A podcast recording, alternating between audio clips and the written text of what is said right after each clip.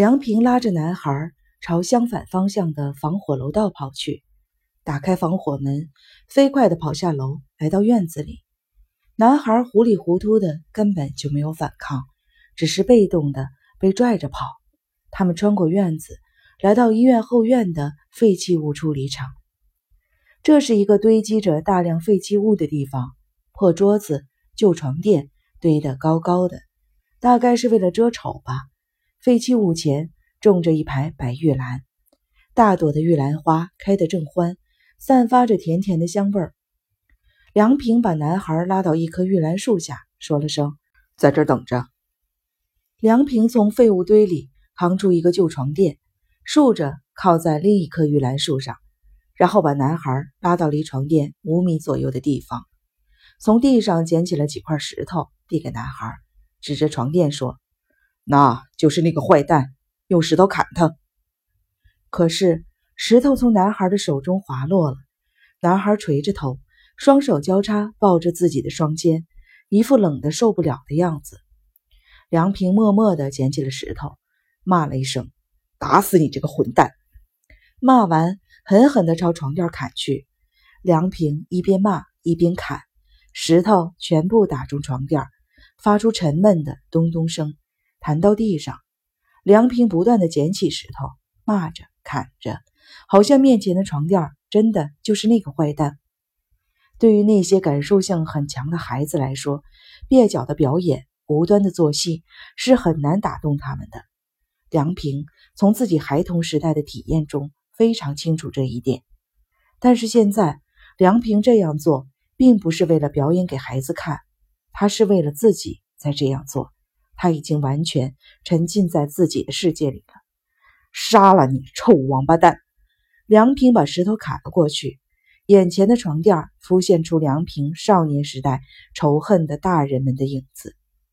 男孩终于被梁平感染了，小手先于梁平捡起了石头，他避开了梁平的目光，举起了石头，试着向床垫砍去，劲儿太小，石头有气无力地落在床垫上。又滚到了地上，梁平默不作声的把自己捡来的石头递给了男孩。男孩接过石头，再次向床垫砍去，这次比刚才的劲儿大，但石头击中床垫时没有能发出沉闷的咚咚声。梁平用平静的口吻对男孩说：“骂那王八蛋，用最难听的话骂那个王八蛋。”说完，又递给他一块石头。男孩在把石头投出去的同时，骂了一声“畜生”，声音很小。梁平马上又把石头递过去，男孩抓起了石头，“畜生”，这次投出去的石头力量大多了，叫骂声也高多了，“王八蛋，杀了你！我杀了你！”男孩的叫骂声中夹杂着泪水。男孩瘦小的身体不知哪儿来的那么大的劲儿，他骂着。砍着，真有一股要把对方杀了的气势。他喘息着，全身大汗淋漓，还是不停的骂着、砍着。梁平在男孩身后看着他，不断的把石头递过去、递过去。男孩的母亲和护士们不知道什么时候来到了他们的身后，他们被男孩的行动震惊了，被男孩的气势征服了，目瞪口呆的站在那里。男孩。